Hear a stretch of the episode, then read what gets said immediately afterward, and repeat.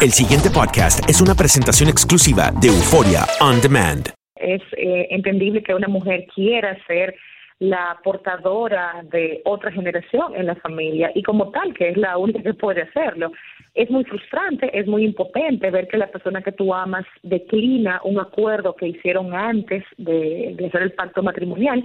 Hay que evaluar qué pasa con él, porque puede que se haya casado con la idea de sí, de tener una familia con hijos, de, de complacerla en ese sentido, pero podría suceder también que algo le pase a él, mentalmente hablando. Eh, ¿Qué factores podríamos evaluar? ¿Qué infancia tuvo este hombre? Hay, hay personas que tienen infancias muy traumáticas y que luego entonces cuando están en la adultez eh, rechazan la paternidad o la maternidad en otros casos porque no quieren que sus hijos vivan lo que ellos vivieron o tienen temor a darles lo mismo que a ellos les dieron.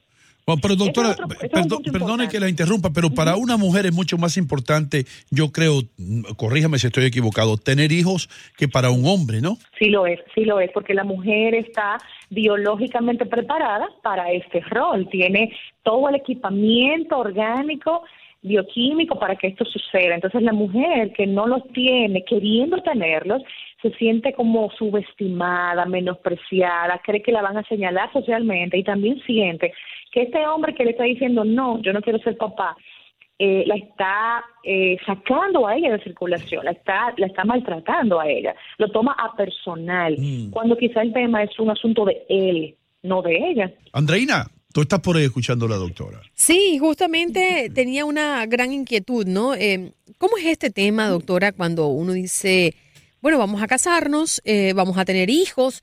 ¿Eso es un acuerdo o, o que, que- que se sella con sangre? ¿O cómo es la cosa? Porque yo no recuerdo cuando yo me casé decirle a mi esposo, ¿quieres tener hijos? ¿Sí o no? Ok, un es. Mira, ¿tú me vas a querer o me vas a amar? Sí. Ok, ah, entonces sí vamos a casarnos. ¿Eso no se siente cuando alguien quiere ser padre o cuando alguien quiere ser madre? Porque también puede suceder que el hombre Sí. está recién casado, no sé cuál es la situación exacta de esta persona, pero quizás no es el momento o no siente que es el momento para tener hijos, también eso puede pasar. Sí, sí, sí, por supuesto, tienes toda la razón. Es un- una muy buena pregunta porque yo eh, a nivel profesional puedo, puedo testimoniar que muchas son las parejas que están decidiendo no tener hijos. O sea, el que tú y yo nos matrimoniemos no significa automáticamente que ya tendremos una superpoblación de hijos. Hay parejas que voluntariamente, pero claro, ambos de acuerdo, ¿eh? deciden no tener hijos. Y esto, esto tiene un nombre, es un fenómeno que se está estudiando incluso psicológicamente y se llama las familias DINK, parejas DINK, que, que son las parejas que no quieren hijos por muchísimas razones, por el cambio climático, por el costo económico y social, porque la crianza es cada vez más complicada, porque queremos desarrollarnos a nivel profesional, económico, social y estudiar más o darle más beneficios al mundo. Son muchas las posibles explicaciones que sustentan esta decisión y entiendo que es algo que hay que respetar, como muchas otras posturas que puede que de inmediato salgan de la norma, pero hay que respetar al fin y al cabo. Doctora Domínguez, pero ¿qué hace la, la muchacha? ¿Cómo, maneja esta situación? Porque ella ama al hombre, tal vez, quiere el hijo, pero no va a tener el hijo, pero entonces va a quedar sin hijo y sin el hombre. ¿Qué, qué debe ella hacer? Sí, por supuesto. Yo tengo un debate, Mejía, importante. O sea, Ajá. tengo al hombre que amo, tengo al hombre que amo conmigo, pero él me está complicando la vida porque está diciéndole no a un deseo muy grande que yo tengo. En la pregunta de ella no se saben las razones que la que mueven a él a decidir esto, pero tiene que indagar con su esposo. ¿Por qué? Porque razones hay. Tienes miedo a la responsabilidad, tienes miedo al compromiso, no quieres compartirme a mí con nadie, eh, tienes temor de no poder ser un buen papá, tienes problemas de salud, que no quieres meterte en ese tema de, de- de criar. Eh, en fin, hay que indagar qué hay en la mente de este hombre que le, que le dice no a la paternidad, sabiendo que su pareja sí lo desea, porque cuando uno ama, uno procura darle al otro eh, o complacer o gratificar a esa persona. Yo, yo, yo he tenido amigos que se han divorciado y después se casan de nuevo y me han dicho a mí, me han confesado, no, yo no quiero, no quiero pasar por un- tres muchachos más a esta edad que yo tengo, hermano, tengo 44 años, yo ahora eh, ir para un parque a jugar pelota con los muchachos, ¿qué va? ¿Ah? Así mismo, así Le- mismo es, sí, hay gente que tiene hijos de otras relaciones que esa es una variable que no manejamos tampoco de la pregunta, pero quién sabe. Y hay hombres que dicen, no, en un segundo matrimonio o un tercero yo no quiero hijos No. ya, porque yo no quiero estar criando de nuevo, que Sí. pediatra, que vacunas, que colegio, Wow. y eso se entiende. Yeah, yo no quiero, yo, yo, yo quiero divertirme, yo quiero ir Ok. a Grecia, yo quiero ir a Punta Cana, yo quiero pasar un, tiempo sano por allá, en Casa Campo. Claro, claro.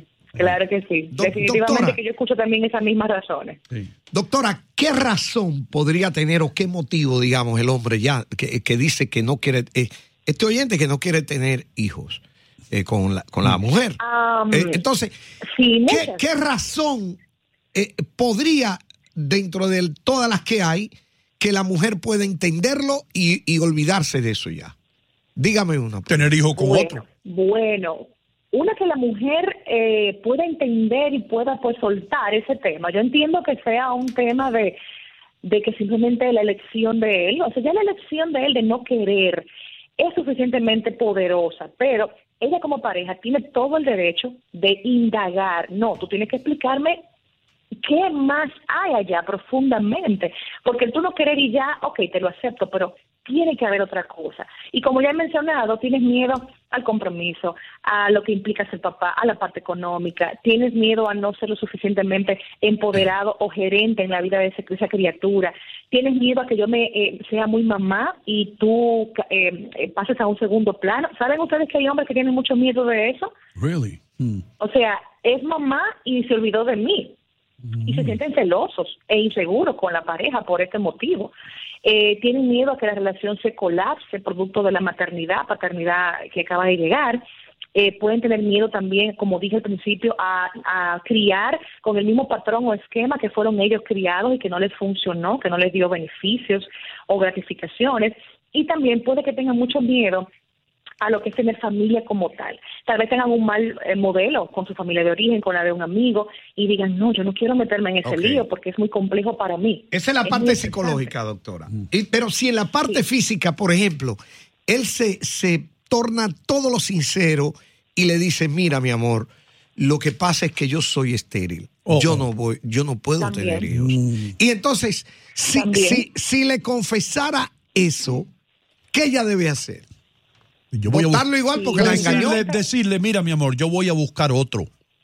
Y No, espero, no. espero que tú no te No. pongas brava conmigo. No, no, deja a la doctora y se llevan de ti No, y se no. vuelve un desastre la cosa. no, y no buscarse otro no, pero sí, obviamente, pues yo entiendo que eh, eh, estar en pareja a veces en buenas y malas. Yo eh, debería apoyarle, debería eh, evaluar las opciones médicas que existen para que esto se, se solucione, porque hay muchas opciones ahora mismo eh, muy avaladas, con mucho éxito, muy fiables. Otra cosa es si descubrió este problema de infertilidad o esterilidad luego de casarse o si ya lo sabía, pero no se lo comunicó a ella antes del, ca- de ca- del matrimonio. Entonces, eso tiene solución, la parte médica regularmente tiene solución. Y si no, pues también pueden optar por eh, la adopción, siempre es una otra eh, otro factor que se considera en muchas parejas ahora modernas y que puede funcionar bastante bien. Doctora, porque ese escenario que dice el doctor eh, eh, es, es- es basado en una decisión muy personal. Es así como dice, oye, si tu marido te monta los cachos, te engañan, Oh. tú tienes que dejarlo. Entonces, pero eso es una, es, es- una decisión tan personal y tan, tan de la pareja de aceptar de nuevo al hombre o simplemente desecharlo porque te engañó, porque es la regla, te engaña y lo dejas y punto. Eh, creo que pasa lo mismo bajo, bajo este esquema, ¿no?